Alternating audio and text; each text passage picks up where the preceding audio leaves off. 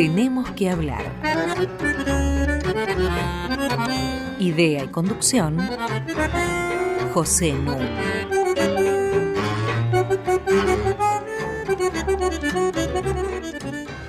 Muy buenas noches. A pedido de nuestros oyentes, hoy vamos a repetir un programa que emitimos en marzo de este año y cuyo tema ha venido adquiriendo una gran actualidad. Me refiero a la religiosidad popular y al ascenso del cristianismo evangélico y sobre todo del pentecostalismo. Baste con mencionar el reciente triunfo en Brasil de Jair Mesías Bolsonaro, quien entre otras cosas se proclama pastor de este culto. Aparentemente, su invocación al Espíritu Santo y su teología de la prosperidad intentan lograr el milagro de unir la mano dura, el nacionalismo de ultraderecha y el neoliberalismo. Participan en el diálogo Mariana Heredia y Pablo Semán, doctor en antropología por la Universidad de Río Grande do Sul, investigador del CONICET y profesor del Instituto de Altos Estudios Sociales de la Universidad Nacional de San Martín. Voy a hacer unos comentarios iniciales sobre el pentecostalismo.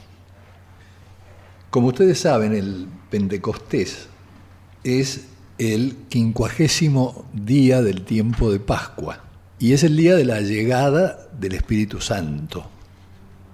En los Hechos de los Apóstoles, que es el quinto libro del Nuevo Testamento, y que en realidad se refiere exclusivamente a Pedro, que lo conoció, a Jesús, y a Pablo de Tarso, que no lo conoció.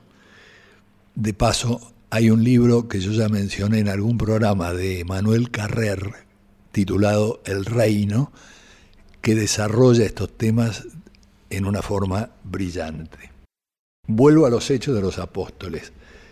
Inestimable como fuente histórica.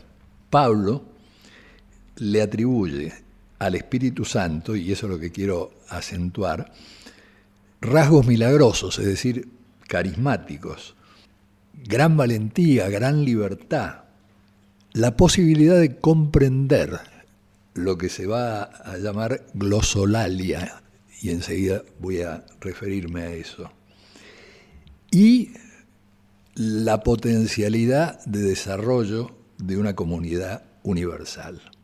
Todo esto en bastante congruencia con el Antiguo Testamento. El pentecostalismo va a emerger precisamente con un énfasis muy fuerte en la centralidad del Espíritu Santo.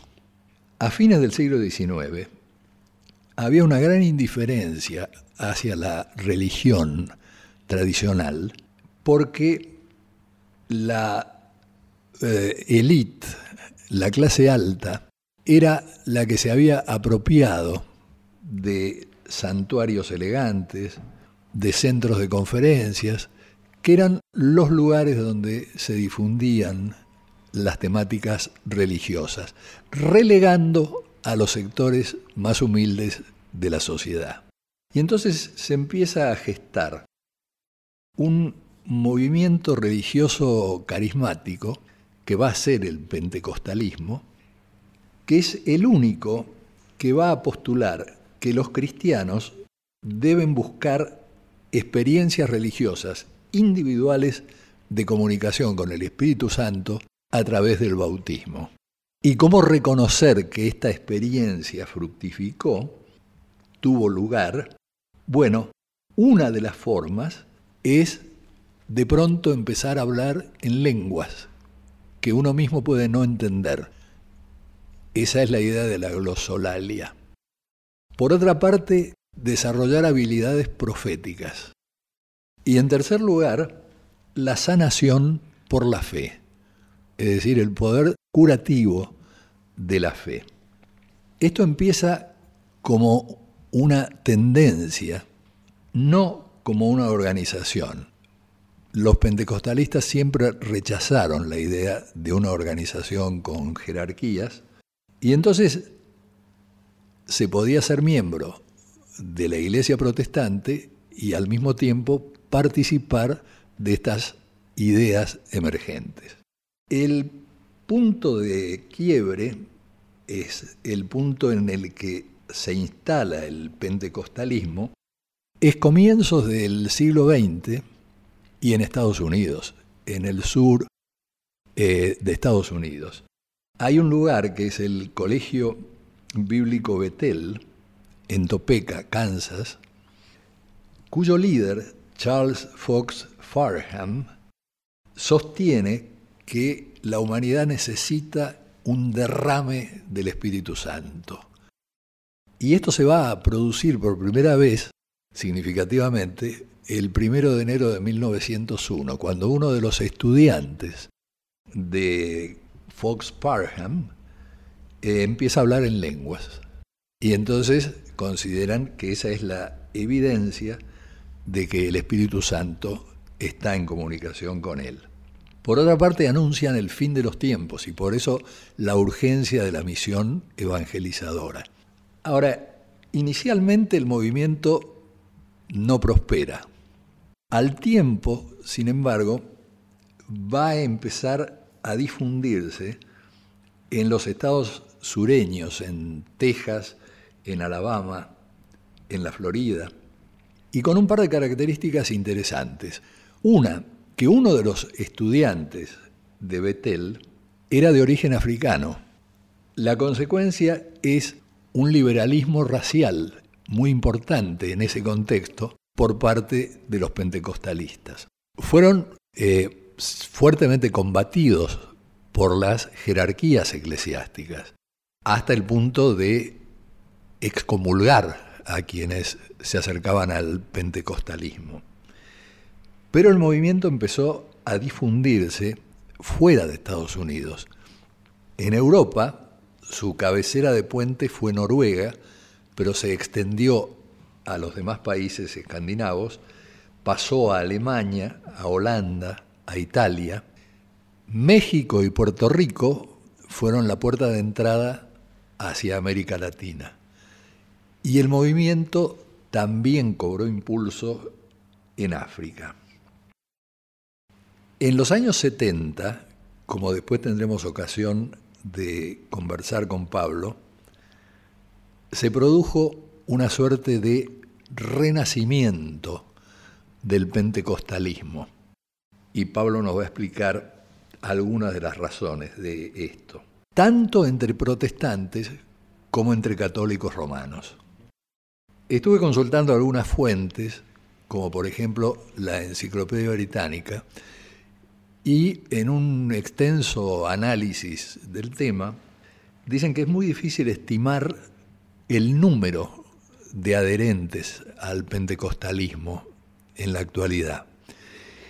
Y dan un par de cifras que a mí me suenan un poco contradictorias, tal vez por ignorancia mía, eh, porque calculan que en Estados Unidos debe haber unos 10 millones de practicantes en América Latina y África, un millón. Esa es la estimación que ellos hacen. Pero después agregan que las asambleas de Dios en las que participan eh, los pentecostales ya están en actividad en más de 150 países y convocan alrededor de 25 millones de personas. Así que el volumen, la magnitud del movimiento realmente se me escapa. Lo que es muy importante insistir es que es un movimiento, no es una organización con jerarquías. Vamos a hacer una primera pausa para la reflexión, acompañados por Sting en una canción maravillosa que se llama Frágil.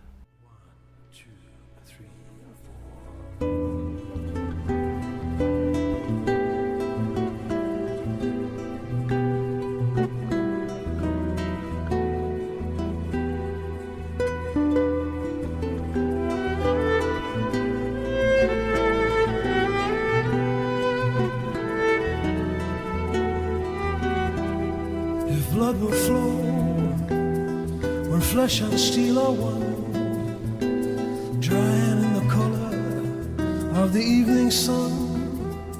Tomorrow's rain will wash the stains away. But something in the mind will always stay. Perhaps this final act was meant to clinch our lifetime's argument that nothing comes from violence and nothing ever could. For all was born beneath an angry star. Lest we forget how fragile we are. On and on the rain will fall like tears from a star, like tears from a star.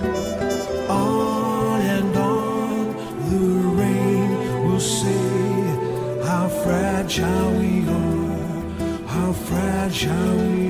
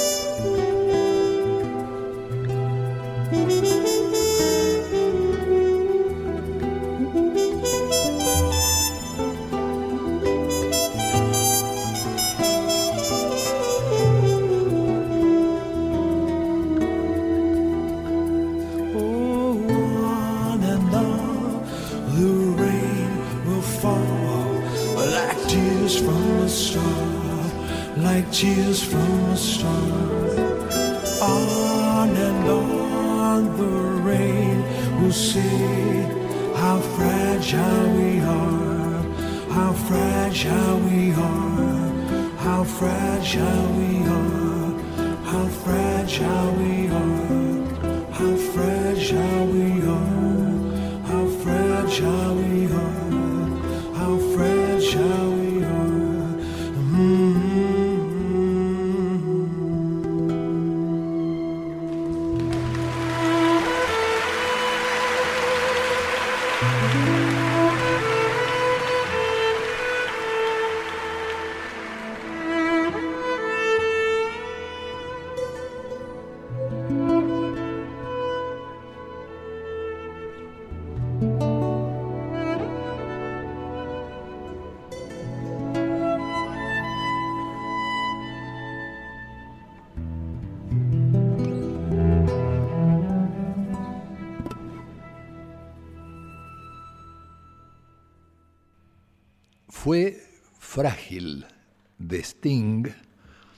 interpretada por el autor junto a Yo-Yo Ma en cello, Chris Botti en trompeta y Dominique Miller en guitarra.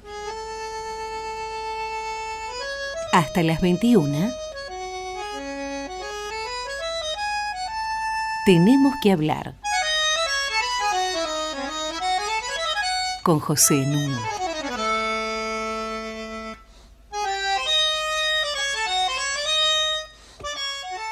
Estamos en Tenemos que hablar con Mariana Heredia y con Pablo Semán. Mariana, yo creo que vos tenés una pregunta interesante para hacer. Me quedé pensando, Pepe, en esta duda tuya sobre cuántos pentecostales existen hoy en el mundo eh, y en la hipótesis que subyace a esa medición, que es que uno puede separar a las personas según cuál es la religión eh, que practican. Y entonces estarían los católicos separados de los musulmanes, separados de los protestantes, separados de quienes tienen una nueva espiritualidad eh, sin mayor filiación eh, institucional. Y pensaba en algo que ha obsesionado a los trabajos de Pablo Semán, que es hasta qué punto existe efectivamente eh, esa distinción y hasta qué punto en el pasado hubo un monopolio del catolicismo, por ejemplo, en la Argentina, o en cambio uno registra cierta convivencia, ciertos, ciertas pasarelas entre las distintas religiones. Bien, eh, un poco pensando en el tema con que introdujiste el programa, que es el de, digamos, la, religiosidad de los sectores populares. Yo lo primero que diría es que hay que ubicarse en un panorama de que hubo una serie de transformaciones que hoy se acumulan y esas transformaciones son, primero las propias transformaciones dentro del catolicismo en una época que se suponía que no había otras religiosidades. Eh, que tiene que ver con las transformaciones del catolicismo entre el siglo XIX y el XX, que es la instauración de un catolicismo de masas, la romanización de la Iglesia Católica, que, organiza y encuadra o pretende encuadrar a los fieles fuera del viejo orden parroquial, ¿no? digamos que es una cosa relativamente nueva en la historia, porque había nueva población en Argentina y había una sociedad de masas emergente y no nacieron en parroquias, venían de otras parroquias y había que encuadrarlos y todo eso trajo un régimen de creación de iglesias, parroquias, eh, para contener de una nueva forma a los católicos que, había en la Argentina. La otra gran transformación tiene que ver con lo que contaba Pepe, que es la emergencia del pentecostalismo, eh, que efectivamente tiene ese origen estadounidense y que, digamos, arriba a la Argentina había misiones que intentan institucionalizar eh, la presencia de esa expresión religiosa y que todo termina más bien en una apropiación local y yo diría el 70% de los fieles pentecostales de Argentina se agrupa en, iglesias que generan los propios creyentes en los barrios. O sea, hay una cosa que es lo que uno ve y hay otra cosa que es lo que, lo que es. Lo que uno ve es grandes iglesias pentecostales en algunos lugares medio centrales o ve los programas religiosos de la Iglesia Universal del Reino de Dios que tiene que ver con esa sensibilidad religiosa en la televisión, pero eso representa de la población pentecostal el 2, el 3, el 4, el 5%. El 80% de los fieles pentecostales se, congrega en iglesias que uno apenas sale a algún lugar periférico de Buenos Aires, se encuentra que cada tres cuadras hay una iglesia pentecostal eh, hecha por vecinos del barrio y gestionada con reglas propias, en esa cosa de que no hay una organización centralizada, sino que hay unas reglas para comprender una espiritualidad y generar una reunión de, fieles. Y el, pentecostalismo fue una, gran transformación, tanto como la romanización de la Iglesia Católica, en términos de números. Eh, llegan a ser, digamos, el 20% de los sectores populares, que es muchísimo, quizás un 10% de la población argentina, eh, son más o menos el 90% de los que uno podría decir los protestantes. ¿no? La tercera gran transformación es que eh, y, por eso en algún momento Pepe lo refirió, es que cierta sensibilidad religiosa vinculada a la nueva era aparece en las clases medias primero y de alguna manera se exporta a los sectores populares y converge con la transformación que traen los pentecostales.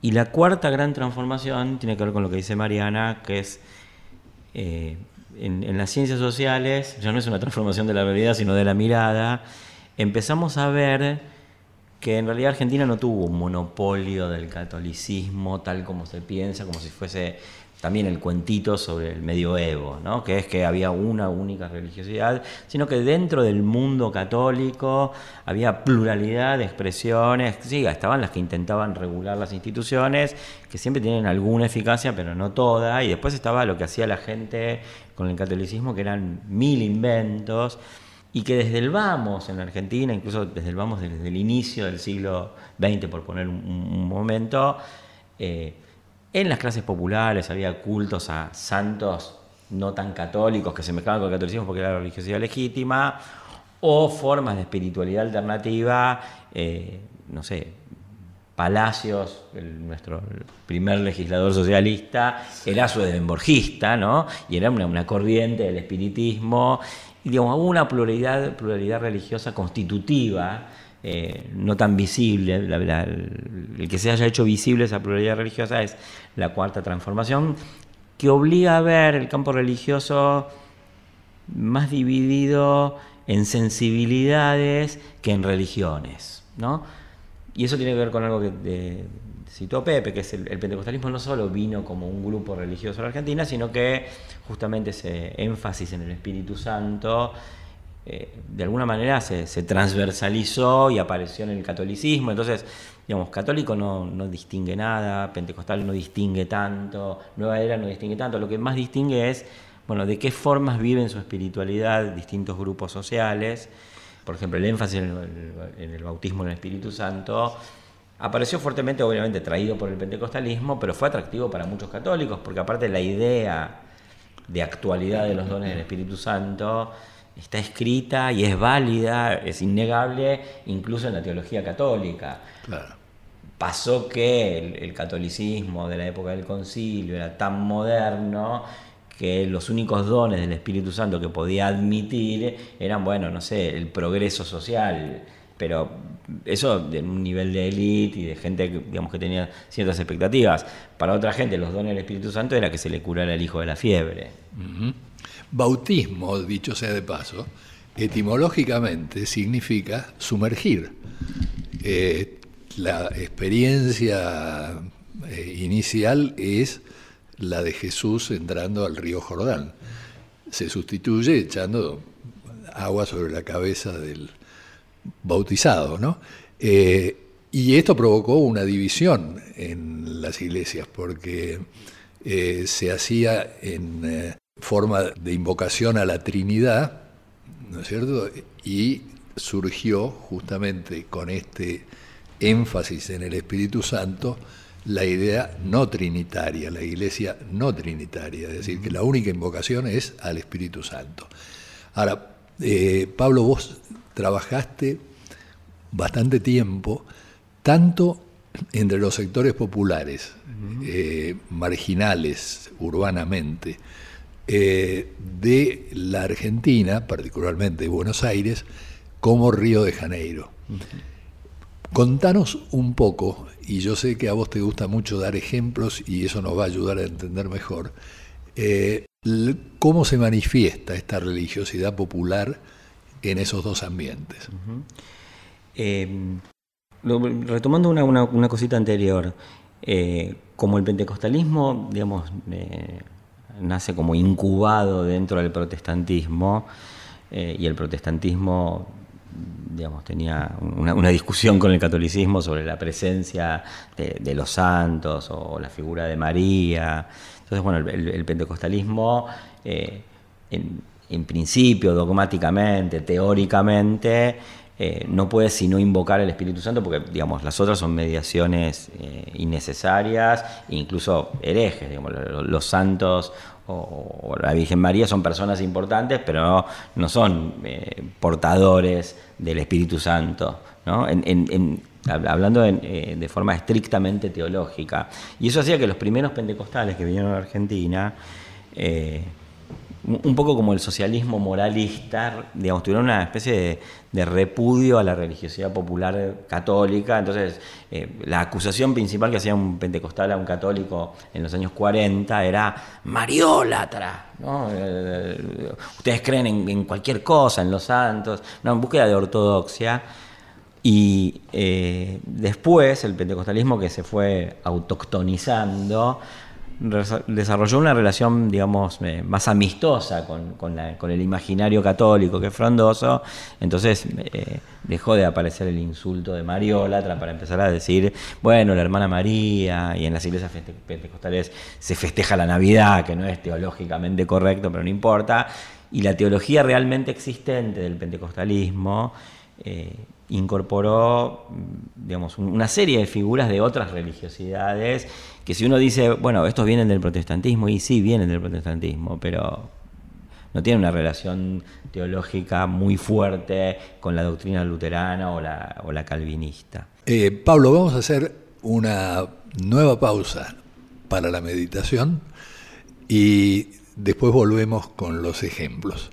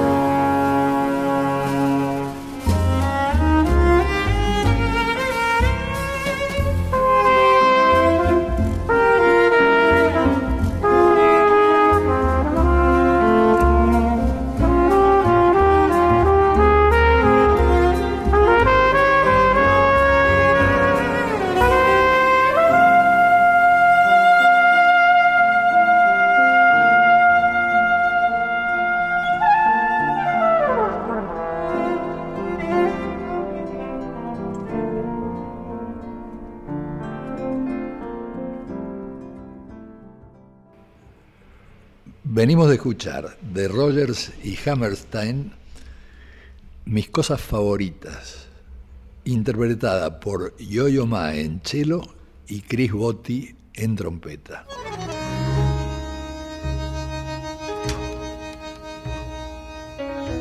Seguimos en Tenemos que hablar con José Nuno.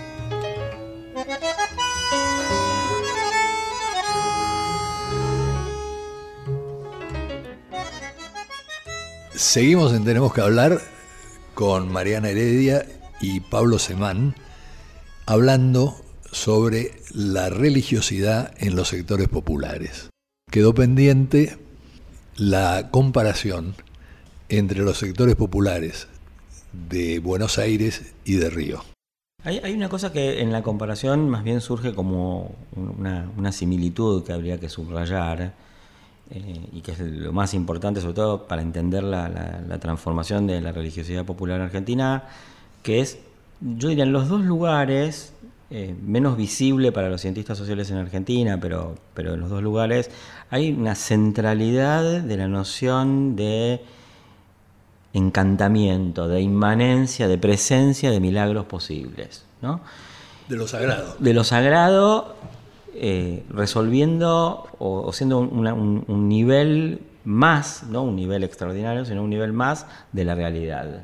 Para, nosotros, eh, un milagro es algo extraordinario, inexplicable, y desde el punto de vista de, de la religiosidad popular, donde el milagro está omnipresente, es simplemente una categoría más de explicación de la realidad y de articulación de la realidad. Por eso, eh, y, digamos, eso se puede ver en, concreto en, cualquier situación eh, en, los dos países, en los sectores populares, ante cualquier desgracia, eh, uno puede decir, bueno, pasó tal cosa, se soluciona, bueno, sí, con abogados, con médicos, pero también se soluciona con oraciones.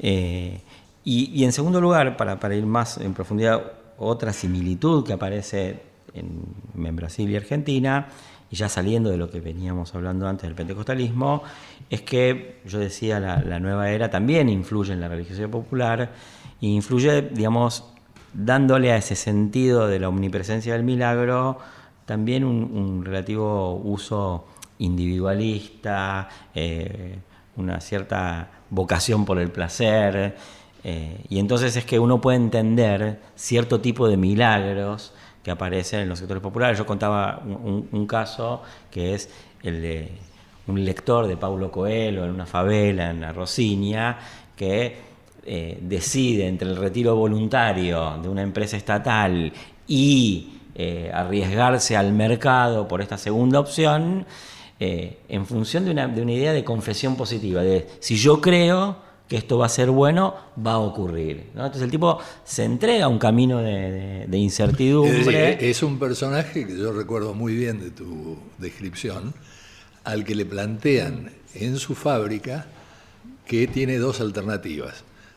O tomar la indemnización y retirarse, o seguir en su trabajo pero sin ninguna garantía de permanencia. Y entonces la duda de este hombre es si continúa o si toma riesgos. y, entonces su, lógica para decidir está interferida por un argumento que es, bueno, en primer lugar, si yo me muevo hacia una dirección, la realidad va a conspirar a mi favor. Es un argumento que, él saca de, de, su propia lectura de Paulo Coelho. Pero también está interferida por otro argumento, que es la omnipresencia de la categoría de milagro, eh, y entonces el milagro aparece bajo la forma de una profecía del abuelo que le dice, yo apoyo tu camino, apoyo que hagas una especie de emprendimiento personal y te pongas a mm, trabajar en el sector turismo de forma privada. Eh, y entonces ahí es cuando se, se, vinculan, digamos, la lógica del milagro con la lógica de la individualización y del emprendimiento personal y de la autoafirmación insisto, en, la idea de que él está protegido por una especie de manto sagrado. Porque lo importante a subrayar, me parece, es que el abuelo que le da ese consejo había muerto 20 años antes. Claro, y, eso en, el ejemplo es eh, genial porque eh, cuando él lo cuenta y cuando yo lo cuento no lo digo. Eh, y, ahí aparece esa vieja religiosidad popular donde los milagros son posibles y acá el milagro aparece bajo la forma de la palabra del abuelo en espíritu. Digamos, en la religiosidad popular los muertos no se mueren. Y eso es una figura constante de la religiosidad popular eh, a través del catolicismo, a través del pentecostalismo, a través de las apropiaciones de la nueva era en el siglo XIX, en el siglo XX y en el siglo XXI. Esta presencia de lo sagrado en la vida de las personas, en las grandes decisiones, de la posibilidad de milagros que transformen eh, la vida de una familia, como decís, atraviesa la sensibilidad religiosa a lo largo del tiempo. ¿Qué de nuevo tiene la sensibilidad pentecostal o estas nuevas religiosidades que se desarrollan en los últimos años. Ahí te voy a dar más ejemplos. Eh, yo, creo que digamos, una primera cosa que aparece con el pentecostalismo es un, énfasis en la decisión individual, eso tiene mucho que ver con el, con el protestantismo eh, clásico. Eh, y después aparecen teologías en las que el propio pentecostalismo ya está dialogando con las nociones de la nueva era y que enfatizan la idea de que los milagros también abarcan el placer inmediato o el consumo. Entonces hay una teología que se llama la teología de la prosperidad, que dice que parte de la gracia es el, recibir bendición económica, poder comprarse una casa mejor, un auto mejor, eh, consumir más, no importa si sea, aunque sea me compré una naranja más, pero la, gracia incluye bendición económica y el bautismo en el Espíritu Santo incluye la bendición económica y eso yo diría que es el elemento eh, más reciente que se agrega a la, a la religiosidad se popular. distancia de la noción de sacrificio. Es decir, el bienestar no es algo que va en contra de la religiosidad, sino que la realiza. Digamos que en el discurso religioso clásico el, bienestar estaba relativamente sancionado, ¿no? y, muchas veces los, pentecostales lo dicen clarísimamente. Mientras el catolicismo castiga la riqueza, nosotros festejamos la riqueza. Eh, y oponen la teología de la prosperidad a la teología de la liberación. Eso en el nivel, digamos, de los discursos de los líderes.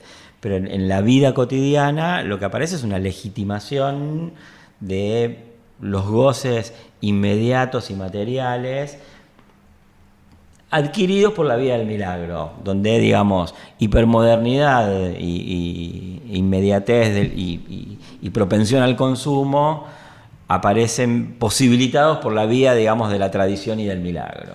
De todas maneras, eh, si yo no recuerdo mal, en tu descripción de un pastor en una villa miseria del sur de Buenos Aires, que ama las ropas lindas, este, los perfumes, eh, las buenas comidas en restaurantes y demás, eh, recibe críticas porque se tiene que justificar, tiene que explicar todo esto como lo estás haciendo vos. Sí, porque digamos que eh, la presencia de estas ideas y de estas prácticas eh, aparece en el mundo popular no sin conflictos. Yo creo que eh, es nuevo y no aparece tan pacíficamente, inclusive hay una conciencia de que a muchos no les va a gustar, incluso el, discurso en las más pequeñas iglesias siempre tiene un elemento de polémica consciente, ellos dicen tal cosa, otros dicen tal cosa, pero yo les digo que la bendición incluye la gracia. ¿Cómo la bendición no va a incluir la gracia? Si Dios es capaz de crear el mundo, ¿cómo no va a poder dar bienestar económico? ¿no? Ese es un poco el razonamiento. Yo lo dije casi en la forma en que lo diría un pastor, pero es, es, así. E, el otro elemento que tiene que ver mucho con, digamos, la transformación, yo diría, individualizante de la religiosidad popular, eh, a través de, las instituciones pentecostales o a través de ciertas eh, vertientes de la nueva era, es toda la formulación de dispositivos de reflexión sobre uno mismo, ¿no? Eh, donde, por ejemplo, hay seminarios de sanidad interior que se hacen en iglesias pentecostales, se hacen en iglesias católicas, se hacen a través de, libros que promueven ideas de la nueva era, que consisten, digamos, en encontrar los fantasmas que nos hacen fracasar cotidianamente y expulsarlos de alguna manera eh, simbólica o ritual, casi yo diría como, como en un psicoanálisis. Ahí, ellos lo hacen muy en comparación con el psicoanálisis.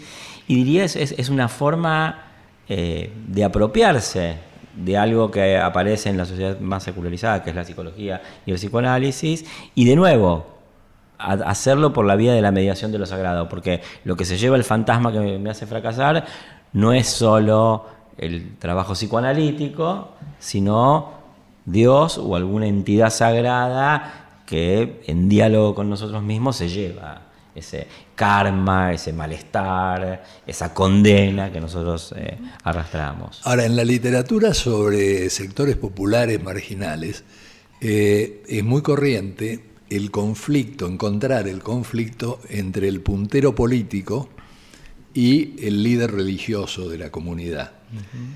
Lo que vos estás diciendo me induce a pensar que el que ahora se ve en mayores problemas es el puntero político, porque antes el que daba las cosas, el que daba la cañería para una casa, el que proveía los recursos, era el puntero político. Aquí el que organiza las fiestas, el que hace eh, posible, digamos, este acomodamiento entre espiritualidad y confort, es el pastor. Sí, lo, que se ve empíricamente eh, no es tanto un conflicto, sino como acomodaciones recíprocas entre unos y otros. Lo que yo vi muchísimo y eso se ve, digamos, la, inteligencia de los líderes políticos territoriales eh, es muy aguda en ese punto. Ellos identifican en, esos pastores eh, una posible competencia con la cual entonces tienen que dialogar y subordinar o incorporarla. Entonces yo me acuerdo que, por ejemplo, en, Lomas de Zamora, eh, los pentecostales pasaron a ser interlocutores privilegiados de ciertas políticas sociales. ¿no? Porque también a esos pastores que dan un discurso de bendición económica les interesa ser mediadores de las políticas sociales porque eso aparte refuerza su posición. Y aparte hay otra cosa, que es muchas de esas organizaciones religiosas llegan donde no llega nadie. Entonces las, políticas sociales los pueden tener por instrumentos válidos.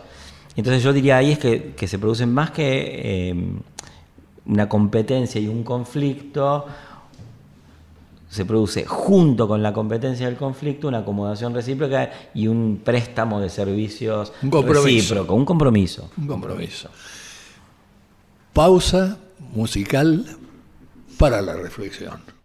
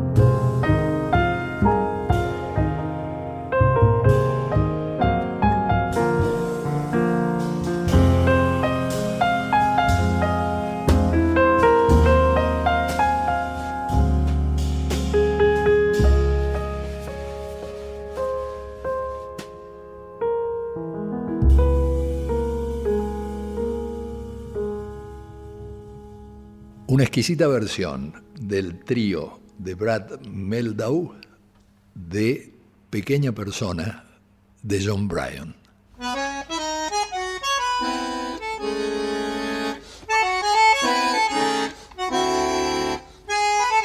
Seguimos con José Nun. Continuamos conversando con Mariana Heredia y Pablo Semán acerca de la religiosidad popular y ahora yo le quería hacer una pregunta. ¿Qué es la New Age? ¿A qué se llama la nueva era? Mira, eh, inicialmente se hablaba de, nueva era como una salida eh, religiosa que tuvieron movimientos bastante secularizados, modernos, revolucionarios, que eran, digamos, los, mm, movimientos estudiantiles de los años 60 en, Estados Unidos, donde las imágenes de Lenin y Malcolm X y Angela Davis empezaron a ser sustituidas por budas y tapetes de meditación. Y, digamos, era la convergencia entre ciertas nociones espirituales, ciertas nociones psicológicas de la Gestalt, de reelaboraciones del psicoanálisis, eh, y un énfasis muy fuerte en la autonomía personal, digamos, que era hacer dialogar un elemento muy extraño al, universo de las religiones, porque las religiones siempre mantienen una idea de jerarquía, al menos la de algo por encima de nosotros. Eh, bueno, eso es en origen la, nueva era, eh, que, en Argentina, digamos, es vehiculizada en parte a través de ciertas formas contraculturales en los 70, en los 80 a partir de ciertas prácticas físicas, muchos talleres de danza, de biodanza, de yoga, de disciplinas orientales que están muy en, el, conjunto de recursos con que se funda la nueva era. Y yo diría que hacia los años 90, 2000, todo ese stock de recursos, de saberes eh, espirituales, psicológicos, eh, religiosos, no solo católicos, sino también de, forma o de pretensión oriental, empiezan a inscribirse eh, en libros y, a circular mucho más ampliamente y a generar una, de alguna manera una especie de generalización y autonomización de las prácticas vinculadas a la nueva era. Y entonces lo que termina pasando es que todo ese conjunto de prácticas religiosas que tienen, insisto, el énfasis en la autonomía, incluso en la autonomía para generar y gestionar las propias creencias religiosas, eh, se traslada del universo de las prácticas muy localizadas en talleres y en mm, prácticas específicas en las clases medias a la conciencia más general de las clases medias y luego, vía medios de comunicación, al conjunto de los sectores populares. Ahora, es una denominación del observador, quiero decir, mientras que hay gente que se reconoce como católica, protestante o pentecostal, nadie se reconoce como miembro de la New Age. Eh, un poco sí y un poco no. Hay, hay gente que tiene este tipo de prácticas con énfasis en la autonomía, mezcla de recursos religiosos y psicológicos que dice que lo suyo es nueva era y gente que uno le dice, ah, pero eso es la nueva era, y te dice, no, de ninguna manera esto es la nueva era. Y esas dos reacciones están distribuidas entre gente que tiene este tipo de prácticas, tanto en espacios como autónomos de cualquier otra religión, como dentro del propio pentecostalismo, como dentro incluso del propio catolicismo. El catolicismo eh, en, sus bases tiene una serie de autores que se leen, como por ejemplo Antoni de Melo, que, es muy difundido entre la feligresía católica, que absorbe nociones de la nueva era. Les doy un ejemplo muy simple de esto. Eh, cuando el Papa va y lo saluda a Messi, Messi, en lugar de decir que recibe bendiciones, que es lo que diría un cristiano clásico, dice, el Papa me tiró buena onda. ¿No? Eso muestra la generalización de ciertas ideas de la nueva era, que es una bendición impersonal, energética, que no es atribuible a Jesús, a Cristo, al, Espíritu Santo. Y eso aparte muestra el estado de extremada difusión que tienen esas ideas de, la nueva era. Es que lo interesante es ver cómo el catolicismo recibe, reacciona, rechaza o no esta nueva corriente de la nueva era. ¿Qué pasa en los sectores populares con el cura y el pastor? ¿Conviven? ¿Colaboran entre sí? ¿Se oponen? Eh, no, o sea, hay una situación de, competencia por, las almas, ¿no? Y, eh, no, es que haya un conflicto, no hay guerra de ninguna manera, pero se sabe que son cosas diferentes. Y lo interesante me parece ahí es, digamos, cómo lo viven las personas. Yo creo que, digamos, si hubo una transformación tan fuerte en el mundo popular por la cual eh, un 20% de, buena parte de, la, población de sectores populares se transformaron, se convirtieron, se pasaron al pentecostalismo o adquirieron prácticas eh, cercanas al pentecostalismo, tiene que ver con que la gente de sectores populares hace una comparación entre eh, lo que promueve el pastor y lo que promueve el cura. Y yo diría que en la experiencia de mucha gente que hizo ese movimiento, ese pasaje del catolicismo al pentecostalismo, está como una conclusión que es los, sacerdotes, eh, influenciados en parte por la teología de la liberación, o a veces no, por teologías más de derecha, siempre están más preocupados por lo político que por la vida cotidiana. Eh, o en todo caso vinculaban la vida cotidiana a lo político. Entonces, eh, hablaban de luchar para organizar el barrio o hablaban de eh, quedarse quieto para no perjudicar al barrio, no importa, digamos, la, Iglesia Católica en sus versiones de derecha o, de izquierda es muy secularizada, no habla de milagros. Y en cambio el pastor de lo que habla es de milagros, entonces los fieles decían, bueno, para cuestiones que tienen que ver con la política puedo acudir a los sacerdotes. Para cuestiones que tienen que ver con la enfermedad de mi hijo, puedo acudir o a los santos o a los pastores. ¿no? Y entonces, eh, eh, quienes son depositarios de esa eh, posibilidad, de esa oferta que resuelve un problema inmediato en la vida cotidiana, son en muy buena parte los pastores pentecostales y yo creo que eso es lo que explica esa migración eh, en el campo religioso, por un lado en cantidad, que es muy importante, porque en, 30 años que un 20% de la población pase de un grupo religioso a otro, es muy importante. Pero por otro lado también es muy importante que esas prácticas de tipo pentecostal, la insistencia en el bautismo del Espíritu Santo, en que el milagro es posible, que hoy vamos a tener un milagro, no solamente pesa en la gente en términos de fortalecer eh, la imagen eh, de la iglesia pentecostal o la cantidad de fieles, sino que incide sobre las propias prácticas de los sacerdotes católicos.